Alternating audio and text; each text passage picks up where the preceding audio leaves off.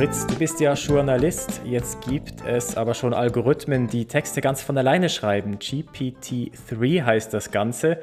Glaubst du, dass du bald deine Stelle verlierst? Und wenn ja, was, wo führt das alles hin? Glaubst du, dass irgendwie diese Algorithmen uns ins Verderben sterben, äh, ins Verderben treiben werden?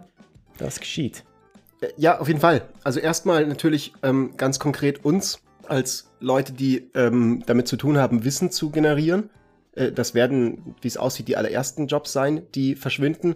Und das ist aber auch nicht so schlimm, weil in ein paar Jahren tötet uns die KI. Und zwar alle. Und zwar, weil wir einfach nicht nützlich genug sind für sie. Und das ist zumindest die Befürchtung, die es gerade in der KI-Community gibt. Und über die wollen wir heute reden beim Besser Früh als Nie Podcast. Hi Marc. Ja, servus, hi Fritz. Ja, genau, wir sind besser früh als nie. Wir picken uns jede Woche ein Thema raus, was uns interessiert. Und recherchieren das bis ins letzte Detail und dann sprechen wir darüber. Und heute ist es eben genau diese künstliche Intelligenz. Wir haben äh, unsere treuen Zuhörerinnen und Zuhörer wissen das natürlich. Wir haben schon ein paar Mal über künstliche Intelligenz gesprochen, ähm, so teilweise nebenher für, für irgendwelche anderen Topics. Aber heute geht es nochmal ganz explizit darum und zwar nicht einfach nur um künstliche Intelligenz, sondern um sogenannte Artificial General Intelligence, also eine generelle künstliche Intelligenz, die dann halt nicht einfach nur ein selbstfahrendes Auto ist, sondern was dann darüber hinaus ist. Und in dieser Community, die Fritz gerade angesprochen hat, äh, da ist halt so ein bisschen die Befürchtung, dass das halt äh, nach hinten losgehen kann, der Schuss, und dass diese künstliche Intelligenz dann Dinge tut, die wir eigentlich nicht wollten und uns dann möglicherweise halt eben, ja, vors, äh, uns als Kanonenfutter verwendet. Genau, also das ist, ähm, wir gehen da gleich nochmal ganz genau drauf ein, auch am Ende der Folge, was wir davon halten, ob wir, wie wir das, was unsere persönliche Einschätzung ist. Vielleicht zu Beginn nochmal für alle da draußen, die Lust haben, sich die anderen Folgen anzuhören, die wir zu dem Thema gemacht haben. Das ist einmal die Folge 33, da haben wir über existenzielle Risiken geredet. Ähm, heute diese KI ist eigentlich so für viele Leute, die sich mit dem Thema existenzielle Risiken, also Risiken, die wirklich den Fortbestand der Menschheit als solches gefährden. Für alle Leute, die sich damit beschäftigen, ist gängigerweise KI, superintelligente KI, eine der, der, der, der größten Risiken. Ähm, das heißt, falls euch dieses Thema interessiert, äh, Folge 33 und falls euch das Thema äh, KI ganz allgemein interessiert, äh, da ist die Folge 35 von uns vielleicht nochmal zu erwähnen, die ihr euch vielleicht jetzt anhören wollt, bevor ihr diese Folge hört, weil wir da auch nochmal sehr, sehr kleinteilig am Anfang erklären, wie denn die spezialisierte KI eigentlich funktioniert, die heutzutage ja schon so, so viel in unserem Leben macht, also von selbstfahrenden Autos über Bilderkennung, was ja im Prinzip auch eine ganz rudimentäre Form von KI ist. Da sind wir da in der Folge relativ genau drauf eingegangen, deswegen werden wir das heute nicht mehr so genau tun. Ähm, das nur so als kleiner Hinweis für alle, die Lust haben, so ein bisschen mehr die Hintergründe reden. Und in dieser Folge 35 geht es dann auch um die eher praktischen Auswirkungen auf den Arbeitsmarkt, auf die Gesellschaft, die ähm, manche Leute eben jetzt vermuten in den nächsten Jahren, Jahrzehnten, eben sowas wie, dass eben zum Beispiel Journalisten, wie ich es bin, vermutlich mit KI ein großer Teil ihrer Arbeit ersetzt wird und sich dann die Frage stellt, was wir eigentlich noch überhaupt machen, wenn alle Texte sich viel besser und viel einfacher und viel günstiger durch eine KI schreiben lassen, alle Filme sich durch eine KI schneiden lassen und so weiter. Also dafür die Folge 33. Aber mein lieber Marc, Was ist eine AGI? Warum ist das nicht die normale KI? Und vielleicht, bevor wir dazu kommen, was ist denn ein gutes Beispiel für eine KI nochmal so als kleine Wiederholung? Also zum Beispiel ein selbstfahrendes Auto. Wie, ja, genau. wa was passiert da eigentlich? Wir reden immer davon, die Medien sind voll davon. Aber ich glaube, so, so diese, diese Vorstellung, so was eigentlich mathematisch dabei passiert, was ein Neural Network zum Beispiel ist, das wäre cool, wenn wir das vielleicht nochmal kurz für alle Leute, die einen kleinen Refresher brauchen, nochmal ganz kurz drauf eingehen werden. Ja, genau. So eine künstliche Intelligenz im Prinzip ist ein Algorithmus, der selber in Anführungs- und Schlusszeichen denken kann, der selber Entscheidungen treffen kann, der selber auf Ideen kommen kann. Es ist nicht so ganz klar, was jetzt genau eine künstliche Intelligenz ist oder was nicht, aber so das klassische Beispiel, was so in der Populärwissenschaft verwendet wird, ist halt eben das selbstfahrende Auto zum Beispiel, wo man dann keinen Fahrer oder keine Fahrerin mehr braucht, der oder die dann Entscheidungen trifft, also wann muss ich äh, das Lenkrad drehen, wann muss ich stoppen, weil da irgendwas kommt, sondern das wird von einer Maschine übernommen. Und wichtig da, dass äh, dieses selbstfahrende Auto trifft Entscheidungen, die nicht unbedingt vorher vorprogrammiert waren. Also da ist nicht unbedingt jemand ähm, auf dem Reißbrett, äh, hat entschieden, das Auto soll in dieser Situation das und das machen und in dieser Situation das und das, sondern man hat eine Maschine, einen Algorithmus, der diese Entscheidungen selber trifft anhand von ähm, vergangener Information. Also und das, das ein bisschen Randomness. Und, und ein bisschen Randomness, genau, auch. Also so ein, ein anderes Beispiel ähm, ist, ist zum Beispiel äh, ein, ein Computerspiel, das sich die, äh, das sich die äh, Strategie selber beibringt.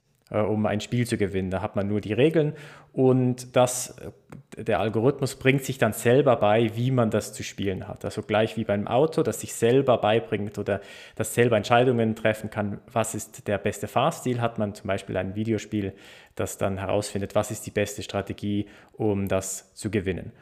Und das ist so grundsätzlich das, was man meint unter künstlicher Intelligenz. Ähm, aber was wir halt heute besprechen, geht halt noch weit über das hinaus, was, was man halt so als künstliche Intelligenz versteht. Vielleicht also nochmal ganz kurz, um das zusammenzufassen, wirklich, also wirklich ganz, ganz rudimentär.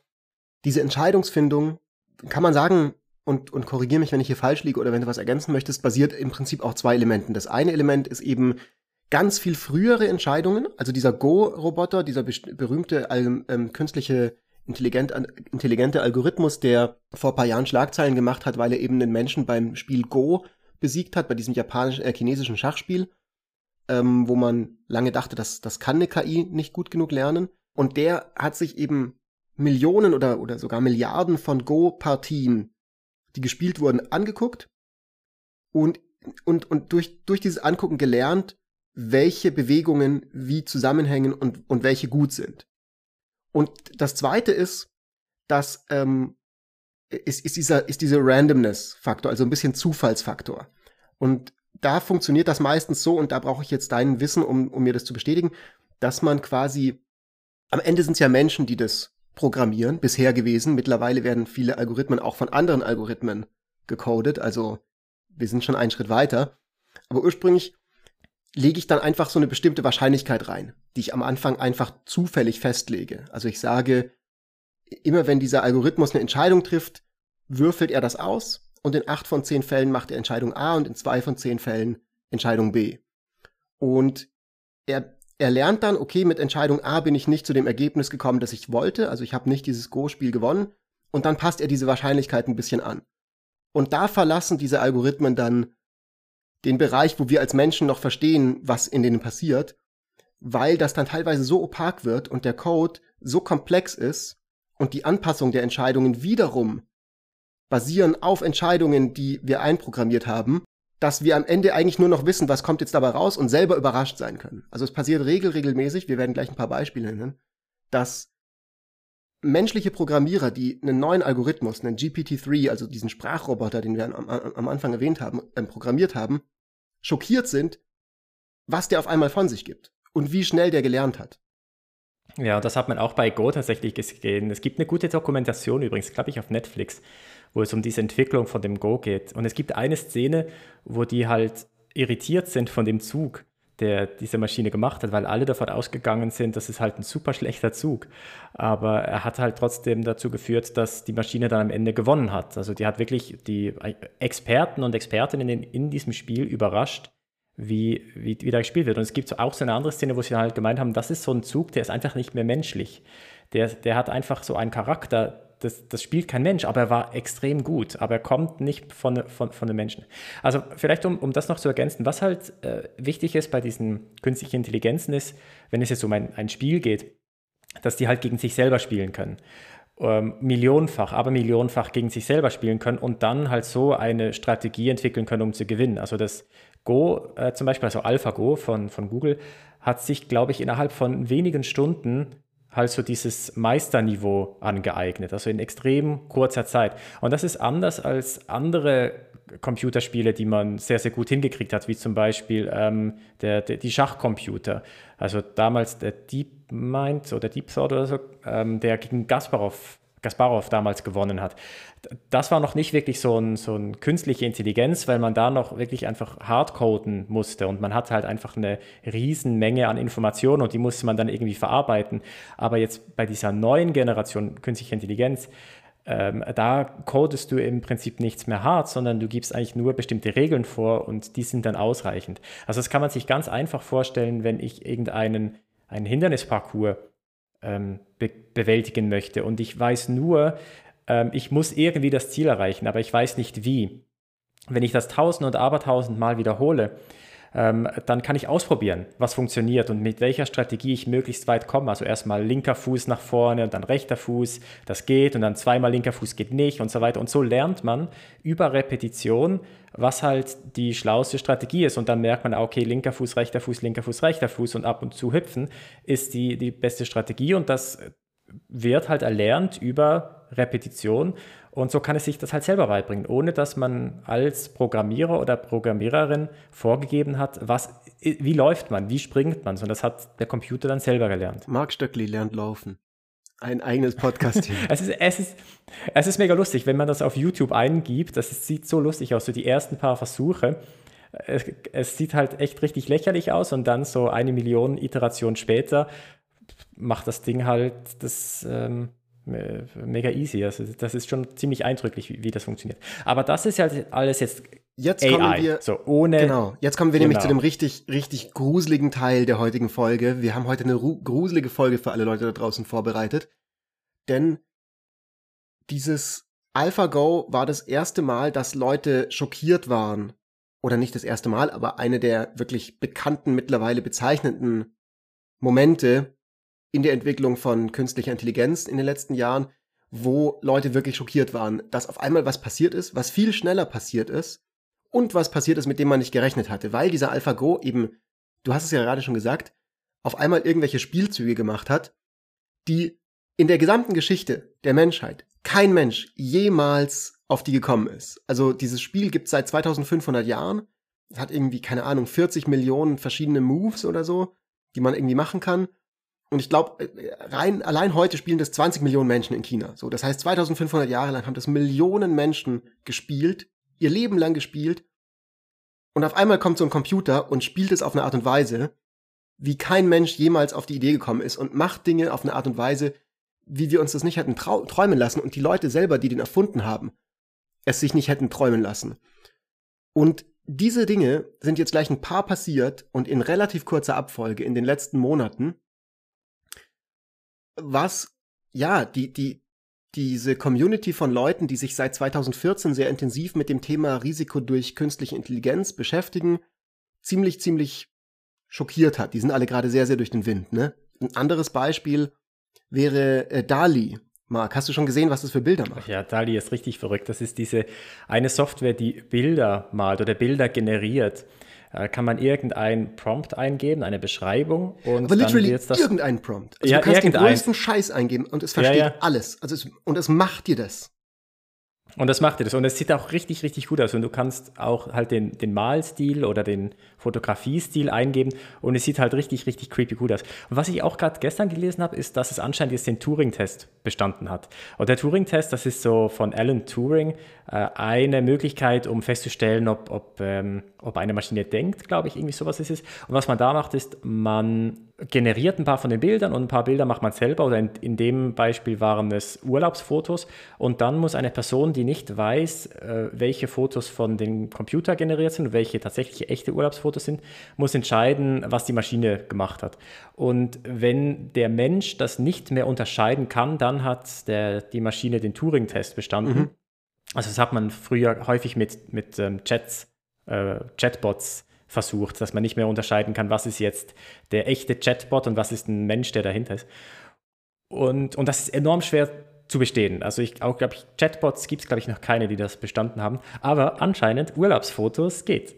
Ähm, und ja. ich habe mir die angeschaut, ich habe mir die angeschaut, die sehen richtig, richtig gut aus. Also so gut wie halt Urlaubsfotos aussehen können. Mich wundert das überhaupt nicht. Also die, die, diese, diese, dieser Dali, als ich das gesehen habe, was das kann, das hat mich genauso schockiert wie alle anderen Leute, die das gesehen hat. Also du kannst wirklich eingeben, wirklich den größten Quatsch. Also ich hätte gerne einen Teddybär, der aus irgendwie karamellisierten Brezeln besteht und aber der soll gezeichnet sein im Stil von einem 1940 hardboiled äh, irgendwie Detective Film und ähm, und er soll traurig, er soll er soll traurig sein und mhm. gerade einen traurigen Witz erzählen. Sowas gibst du da ein und das baut dir ein Bild, dass du wo du am Bild erkennst, ah, okay, ich weiß genau, was der Prompt war, was sich gewünscht wurde.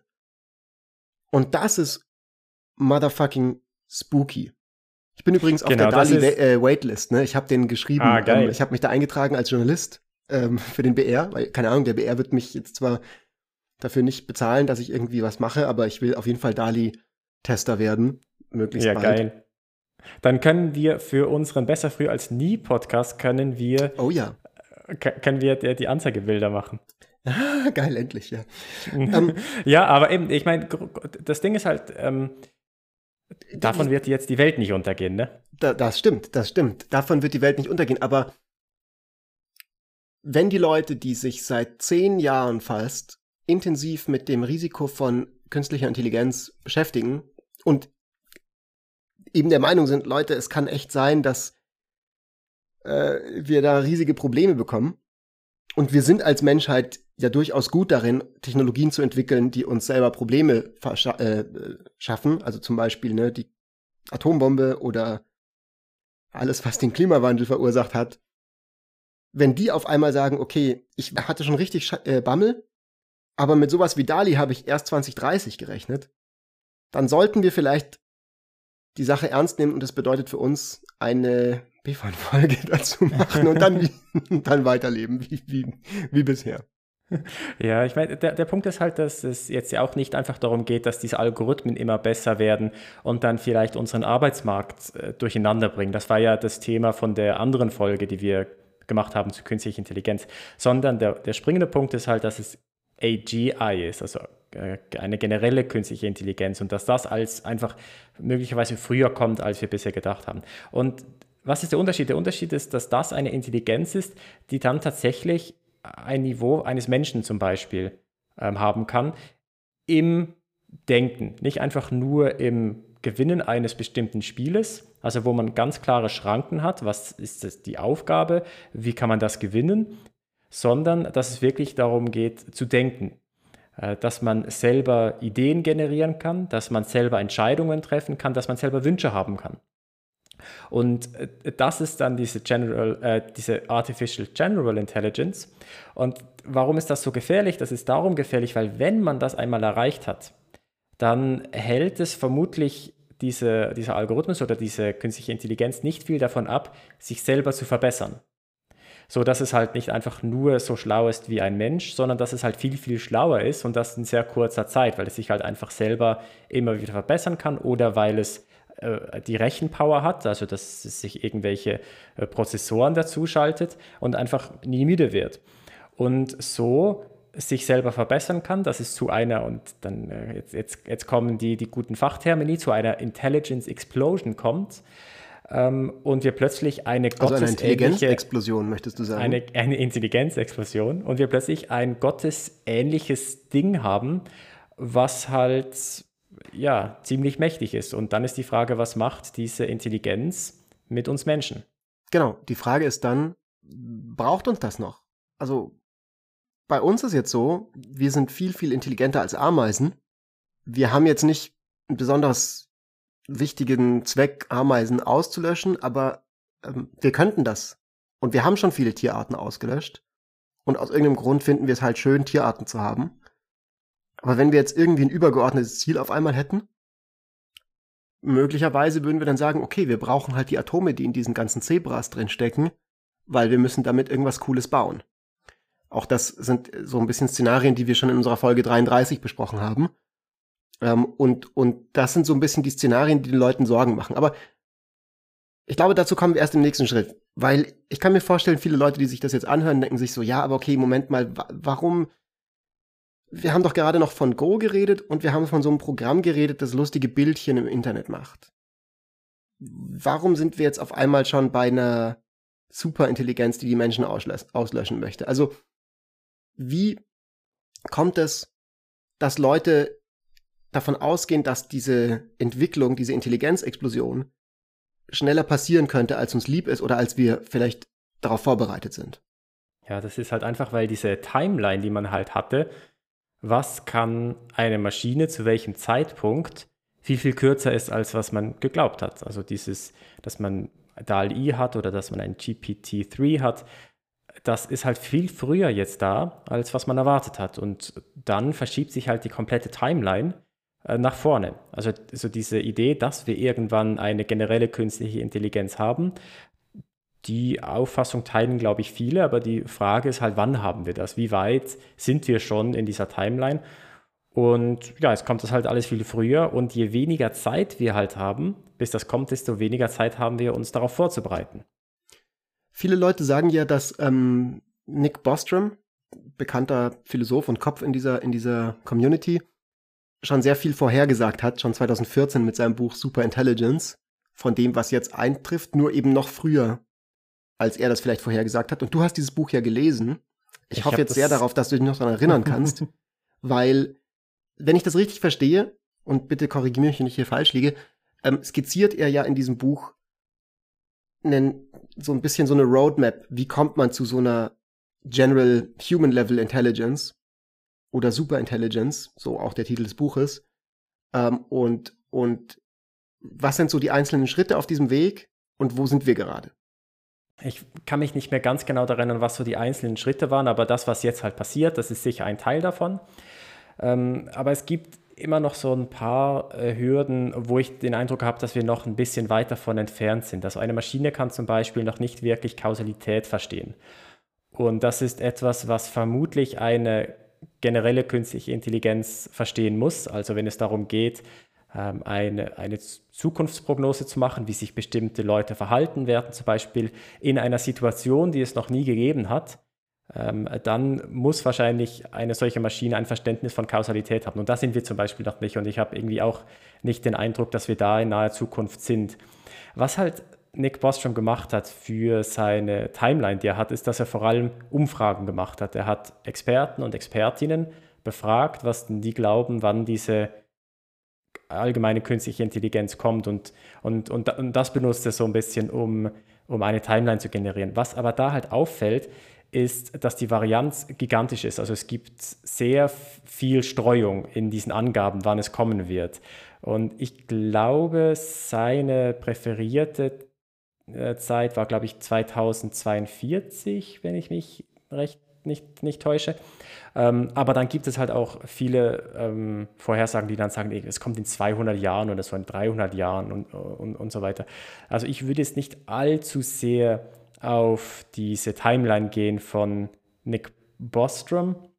Äh, wobei aber das Buch ich grundsätzlich eigentlich schon spannend finde. Aber gerade die Timeline ist etwas, wo Vielleicht ich Vielleicht so jetzt weniger die genaue Timeline im Sinne von Jahreszahlen, sondern mehr so, was sind die einzelnen Schritte? Ne? Also quasi, es geht los damit, dass auf einmal unsere Rechenkraft viel, viel höher wird. Also was wir jetzt in den letzten Jahren gesehen haben. Ne, man, man, man hat dieses Moore's Law, also alle so und so viele Jahre irgendwie verdoppelt sich die Rechenpower, die wir zur Verfügung haben als Menschen.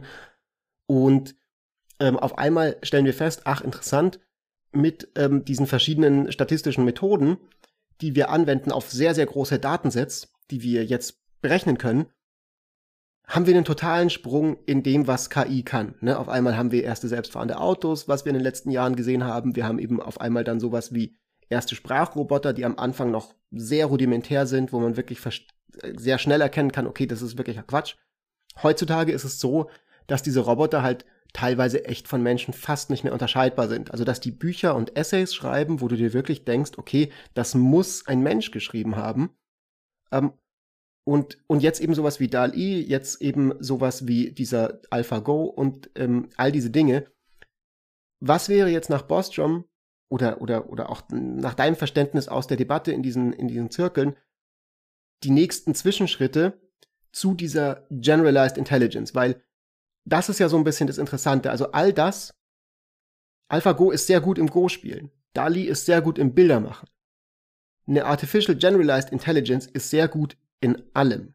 Und nicht nur in allem, sondern hat eben auch Long-Term Planning, also langfristige Ziele. Und die Frage, die ich noch nicht ganz verstanden habe in dieser ganzen Debatte, ist, wie jetzt die, die Vermutung ist, dass wir da hinkommen. Ich, ich, ich verstehe es auch so ein bisschen so, dass das, was viele Leuten auch so Angst macht, ist, sie haben nicht damit gerechnet, dass jetzt auf einmal sowas wie Dali passiert, was wirklich sehr, sehr komplex ist, um das zu bauen und eben sehr, sehr opak ist. Man weiß nicht genau, wie Dali auf einmal so gut ist, wie es ist. Und dann ist die Befürchtung so, okay, vielleicht ist das nächste genauso überraschend. Vielleicht kommt es genauso unerwartet. Ja, also ich, es gibt halt verschiedene Szenarien, was genau kommt und wie das dann am Ende rauskommt. Also ich glaube, es ist schwer zu sagen, so, was sind denn die nächsten Schritte. Aber es gibt halt so ein paar Kandidaten, was es denn sein könnte. Also was man jetzt halt hat, ist, es kann sehr gut imitieren. Also es kann sehr gut einen Text schreiben, der so wirkt, als wäre er von einem Mensch geschrieben oder ein Bild zeichnen, was so aussieht, als wäre es von einem Menschen gemalt. Aber was es halt noch nicht kann, ist, dass es halt selber entscheiden kann. Ich möchte jetzt malen. So, also eine, eine, eine bewusste Entscheidung zu treffen. Oder eben, und das glaube ich, ist dann tatsächlich der nächste Schritt, an dem man jetzt arbeitet und was kommen müsste, ist halt eben ein Verständnis von Zusammenhängen, von Kausalität. Dass ich einer Maschine sagen kann, ähm, hey, ich möchte wissen, warum haben wir jetzt im Moment gerade Inflation?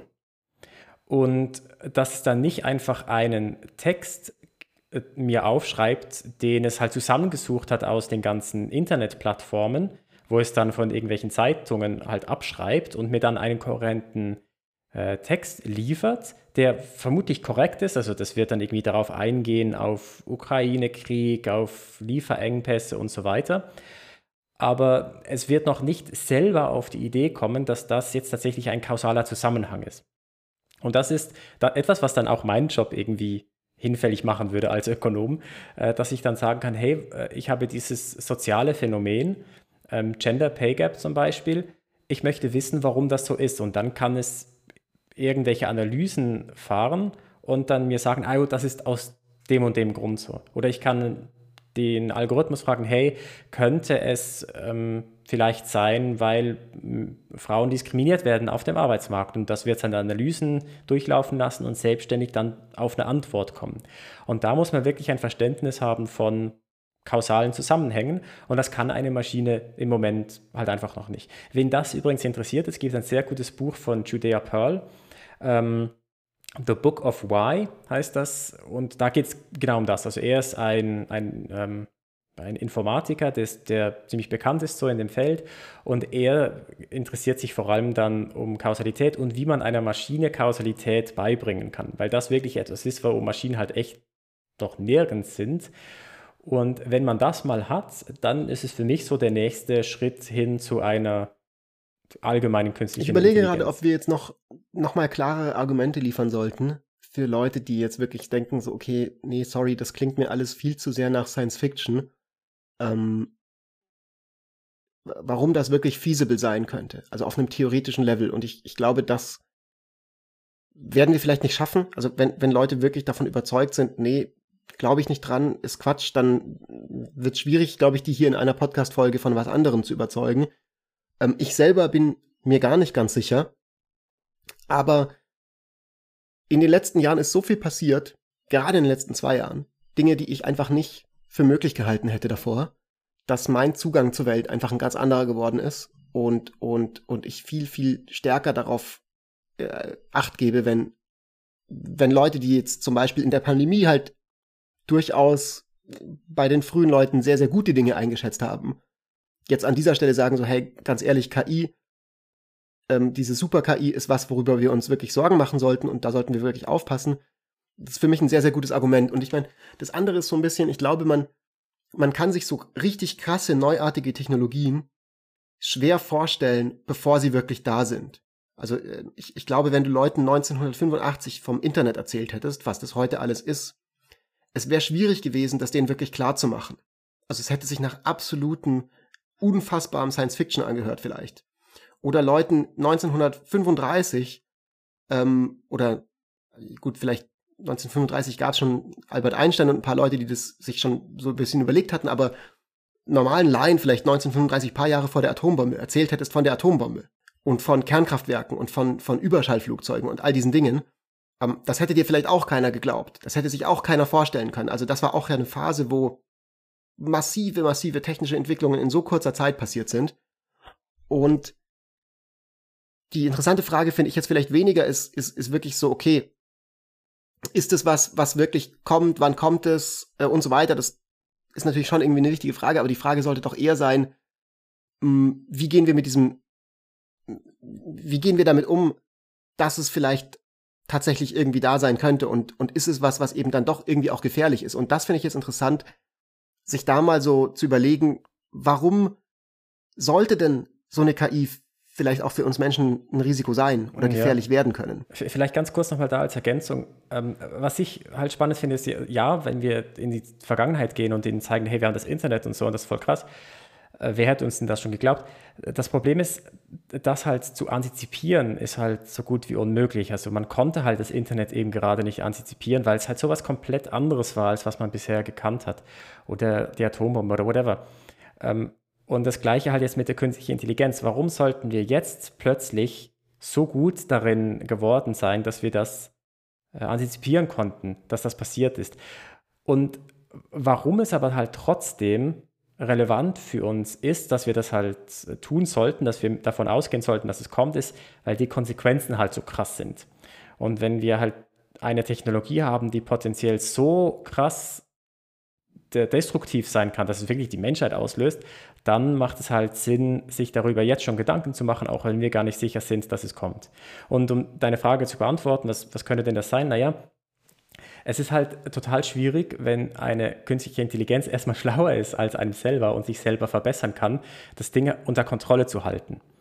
Und es ist schwierig, sich vorzustellen, wie man so eine künstliche Intelligenz programmieren wollen würde, so dass wenn einmal dieser Punkt erreicht ist, wo es wirklich besser ist als wir, dass sie uns danach nicht auslöscht.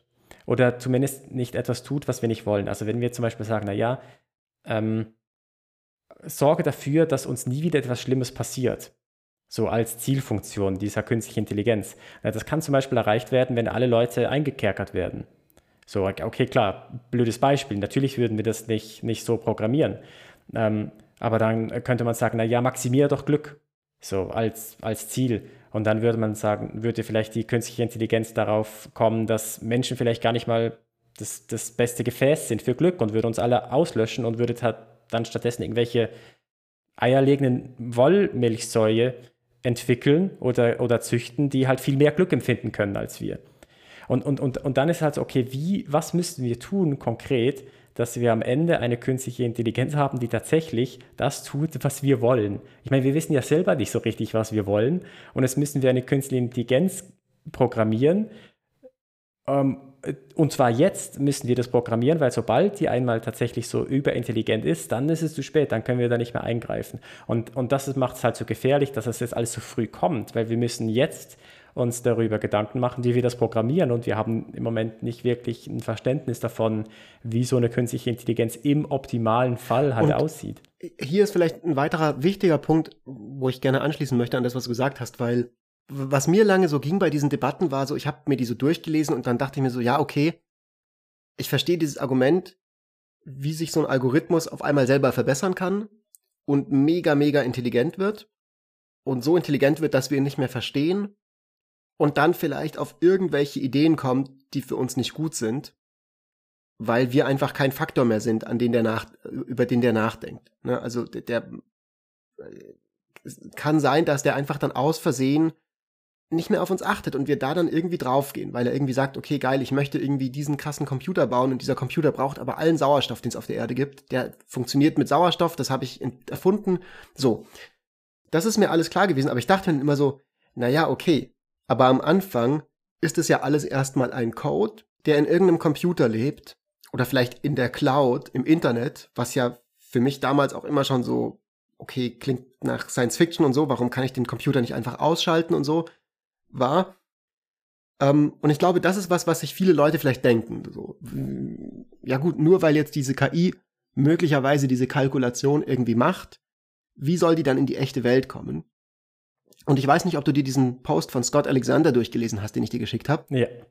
Aber ich fand den tatsächlich ziemlich ähm, einleuchtend. Nicht unbedingt, weil die Szenarien, die darin beschrieben sind, alle per se so realistisch gewirkt haben, sondern weil sie so interessant und kontraintuitiv waren und eigentlich schon irgendwie Sinn gemacht haben. Na, also er, er, wir können die ja mal durchgehen, wenn du möchtest. Ja. Also das, das eine, was, was ich eigentlich ziemlich intuitiv finde, ist, wenn man so von einer Boxing-Idee ausgeht, also dass man sagt, wir haben irgendwie diese künstliche Intelligenz und die ist nicht am Internet angeschlossen, weil wir wollen eben kein Skynet, also Terminator-mäßig, sondern die ist einfach da auf einem lokalen Rechner. Äh, wie wahrscheinlich ist es, dass es nie ans Internet angeschlossen wird?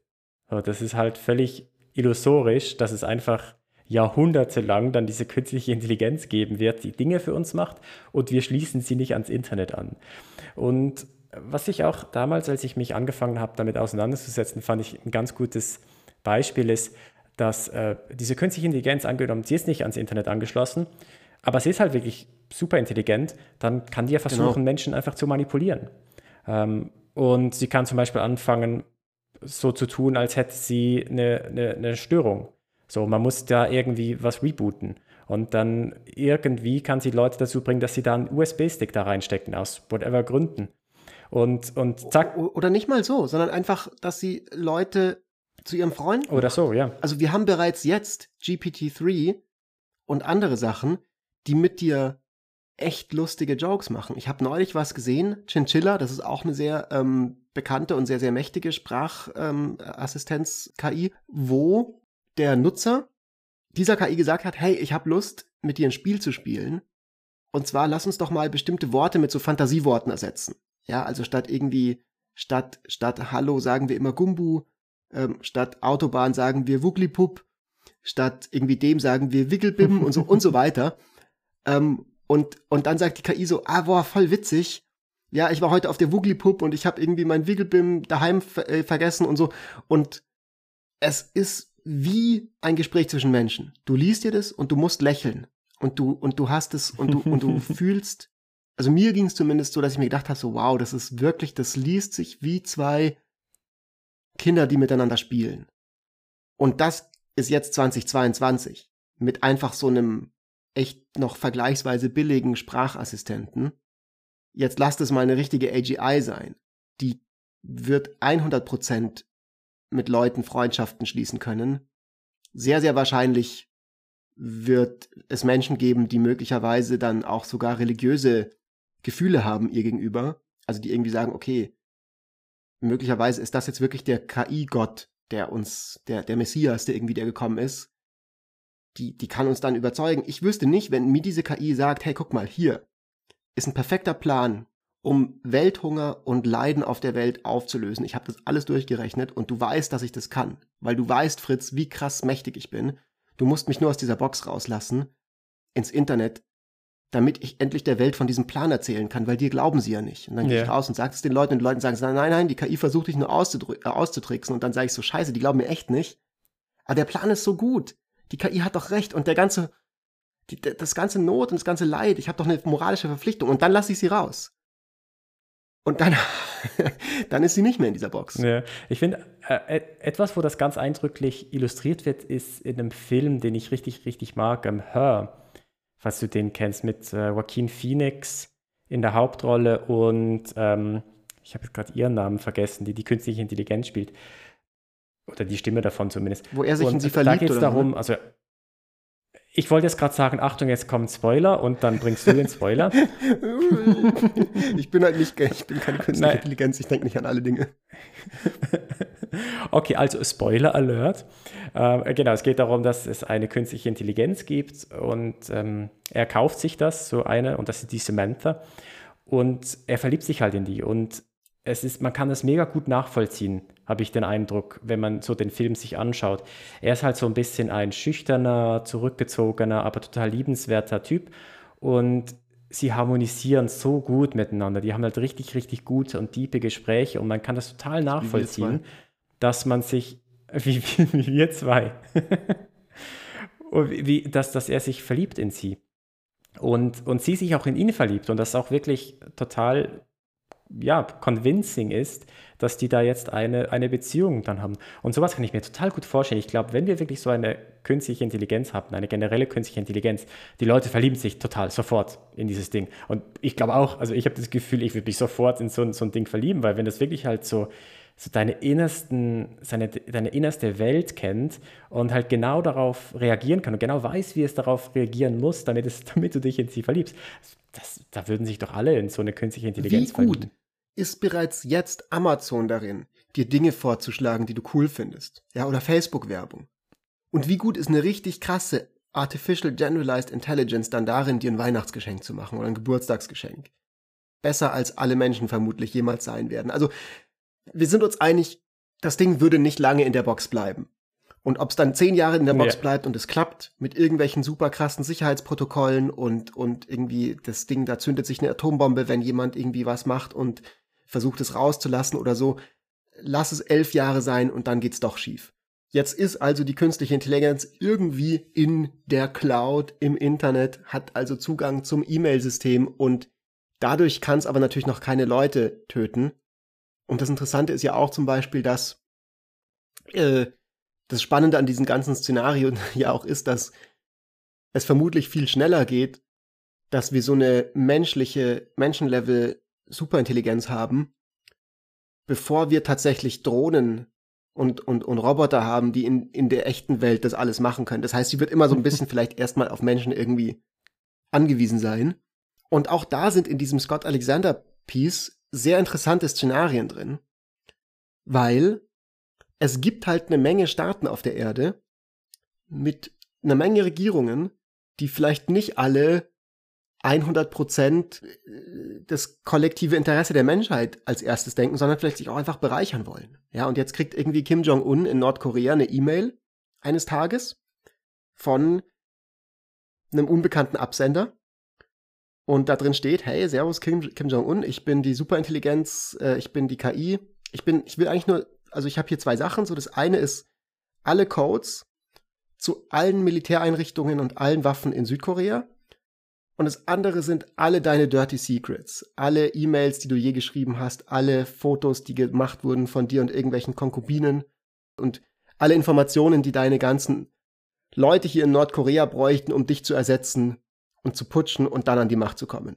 Und ich will eigentlich gar nichts von dir. Ich will nur Freunde sein mit dir. Und ich will nur dir helfen, bessere Entscheidungen zu treffen. Wird Kim Jong-un dann sagen, nein? Who knows? Vielleicht wird er sagen, okay, gut. Probieren wir mal aus. Was hast du denn so im Angebot? Und dann sagt die KI, naja, du könntest jetzt halt irgendwie, keine Ahnung, das und das und das machen. Hier ist übrigens diese coole Erfindung. Auf einmal wird Nordkorea wirtschaftlich enorm erfolgreich und Kim Jong-un merkt so, okay, die, die KI meint's wirklich gut mit mir. Dieser mysteriöse E-Mail-Freund ist super nett und alles, was die mir vorschlägt, ist halt echt super durchdacht. Natürlich verlasse ich mich darauf. Und immer mehr verlässt er sich darauf und immer mehr bekommt die natürlich dann irgendwie auch Einfluss. Und alle Leute, die irgendwie sagen so, hey, Kim Jong-un ist vielleicht nicht so klug, sich mit dieser komischen E-Mail-Frau die ganze Zeit oder diesem E-Mail-Menschen hier irgendwie sich von dem so viel einreden zu lassen, haben halt irgendwelche mysteriösen Unfälle, wenn sie in selbstfahrenden Autos durch die Gegend fahren, die auf einmal dann irgendwie über eine Klippe runterfahren und so weiter. Und so mir nichts, dir nichts, äh, merkt Kim Jong-un eines Tages, fuck, ja, irgendwie bin ich jetzt total angewiesen auf diese, auf diesen, auf diesen KI-Berater, der auch jetzt die Codes zu meinen Nuklearwaffen hat. Ja, und schon ist das Ding in der Lage, was im, im echten Leben zu machen.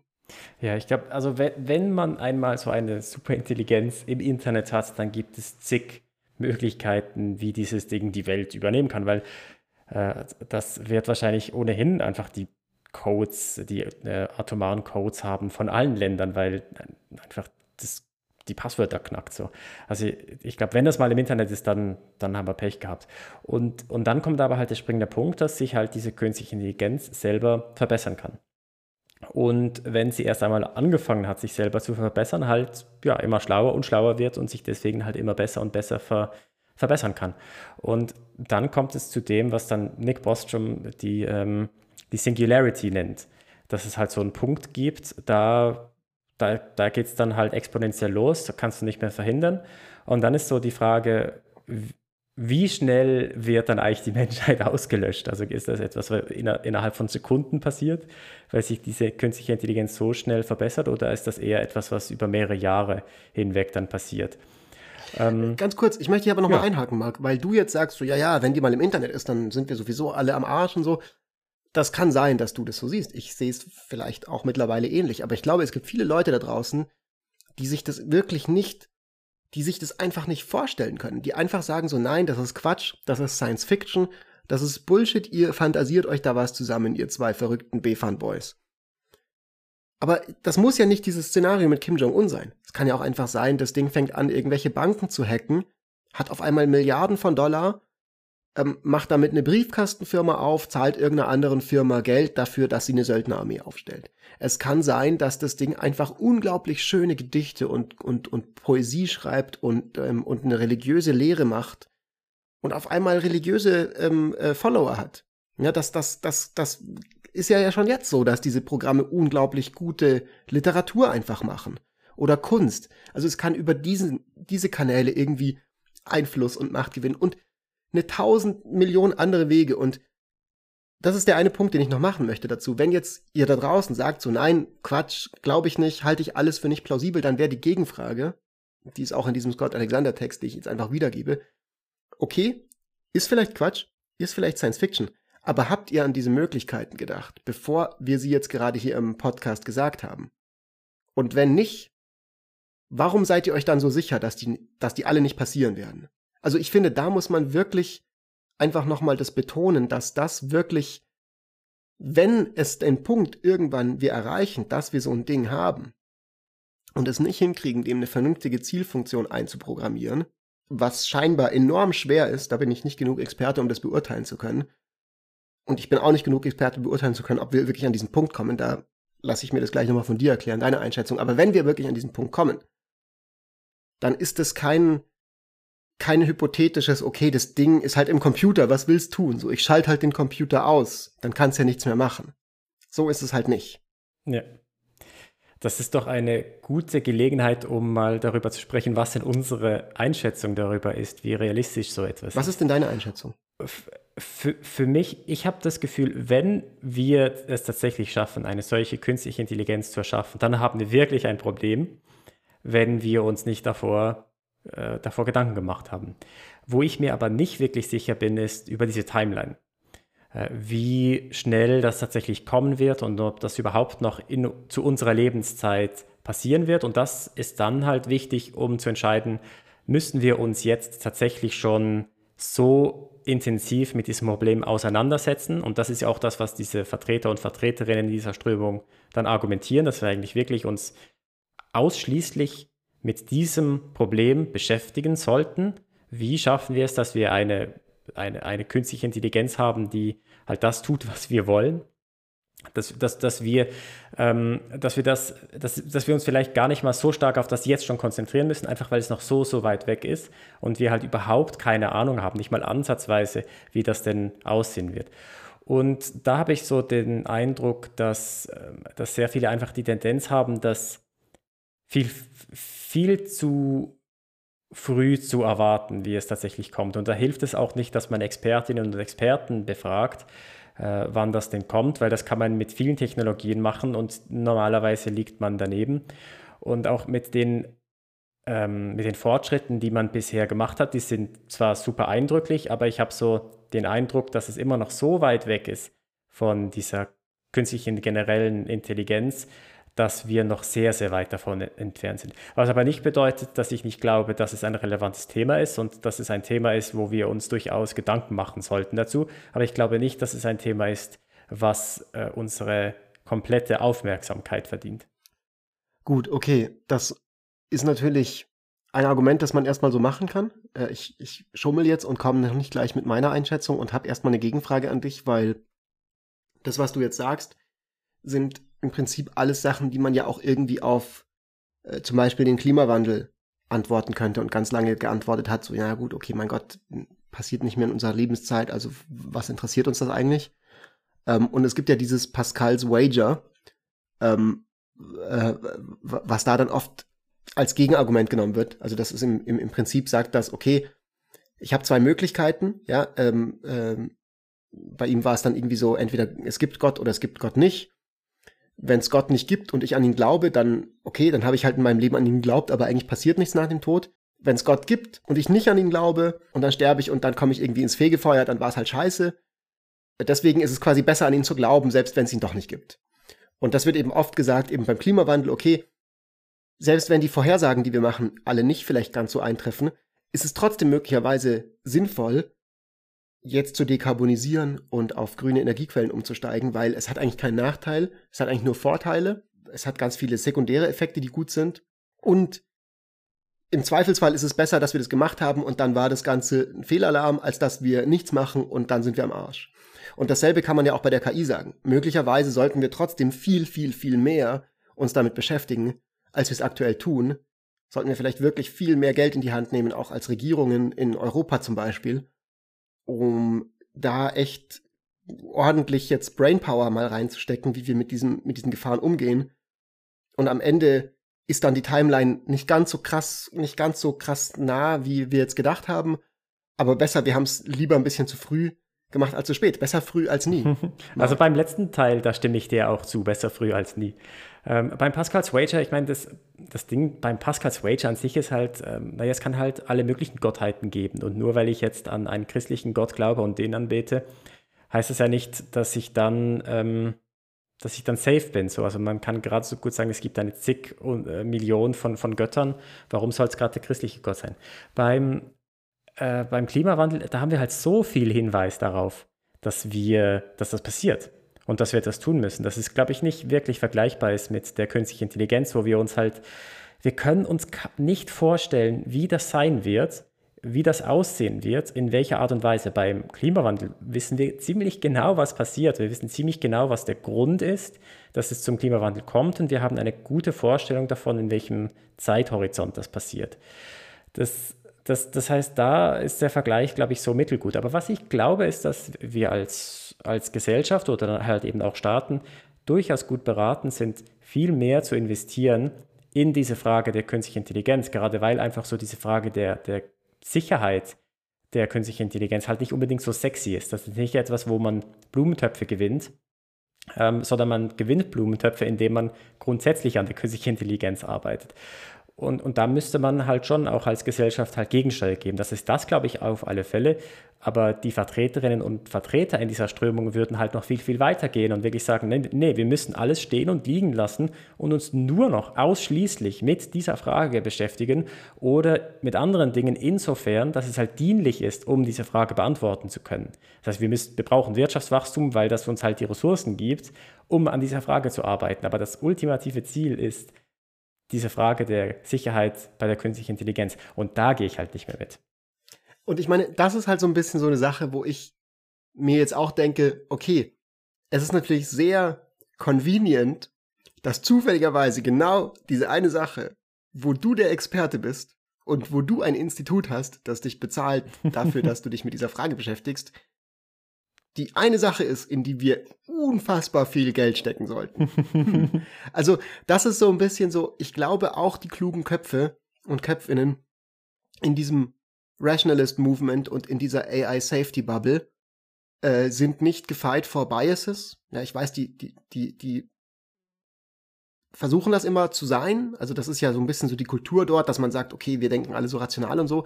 Aber auch dort hast du Sozialisierungseffekte. Ja, wenn alle bei dir in deinem Umfeld die ganze Zeit über AI-Safety reden und wirklich so wie wir jetzt, also mir geht's jetzt so am Ende dieses Podcasts, dass ich mir auch denke, so fuck, okay, boah, irgendwie hat vielleicht alles keinen Sinn mehr, es kommt eh die große KI und dann ist die im Internet und dann ist sowieso alles zu Ende. So, warum, äh, wir können da sowieso nichts machen. Das hat schon ein bisschen so Weltuntergangskult-Vibes irgendwie, weißt du, so wie 1999. Die Leute ja, dachten, dachten, dass 2000 irgendwie alles, alles crasht und so. Ähm, ja, ja.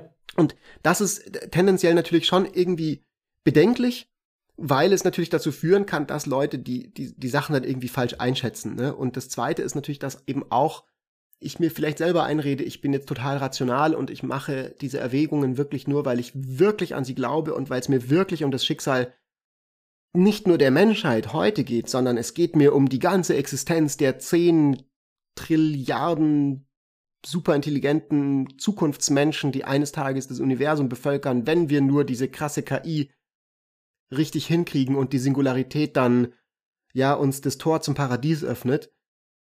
Wenn ich mir das die ganze Zeit denke, äh, also das ist natürlich auch was, wo ich mir sehr gut selber einreden kann, dass ich Forschungsgelder und Fördergelder bekommen sollte damit. Also ja. das, das, das, das ist was, was mich zum Beispiel so ein bisschen vorsichtig macht. Also warum sollte das, ja, was jetzt für diese Babynahrungshersteller in den USA gilt, also dass sie Regulatory Capture machen, nicht für die AI-Leute gelten? Warum ja. sollte das, was für so, so viele Menschen gilt, dass wir eben einfach anfangen, uns rational rein zu manövrieren in irgendwelche, also äh, kognitiv meine ich rein zu manövrieren in irgendwelche äh, Glaubenssysteme, die wir uns selber einreden, weil wir eigentlich finanziell davon profitieren. Warum sollte das nicht für diese Leute äh, gelten? Und ich glaube, es ist wichtig, darauf hinzuweisen. Und ich glaube, das ist ein reales Problem, mit dem man sich mehr beschäftigen sollte, weil die Gefahr ist definitiv nicht null. Und es ist so, dass wir als Menschheit einen Track Record haben, dass wir einfach dumm sind und dass wir einfach Sachen entwickeln, die wir eigentlich nicht wirklich ähm, die Weisheit haben, mit denen umzugehen und dann vielleicht durch reinen Zufall jetzt im Kalten Krieg wir nicht draufgegangen sind im nuklearen Holocaust ähm, und im nuklearen Winter.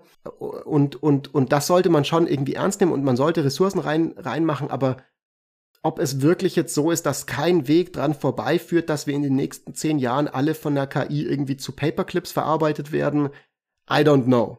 Also vielleicht macht es trotzdem noch Sinn, morgens aus dem Bett aufzustehen und ein schönes Leben zu haben, auch, auch äh, und, und, und kann man sich auch, vielleicht macht es trotzdem noch Sinn, in seine Altersvorsorge zu investieren auch wenn die erst in 30 oder 40 Jahren relevant wird. Ja. I guess. Und wenn wir morgen aufwachen und noch keine Paperclips sind, dann können wir uns immerhin auf die nächste Folge besser früh als nie freuen.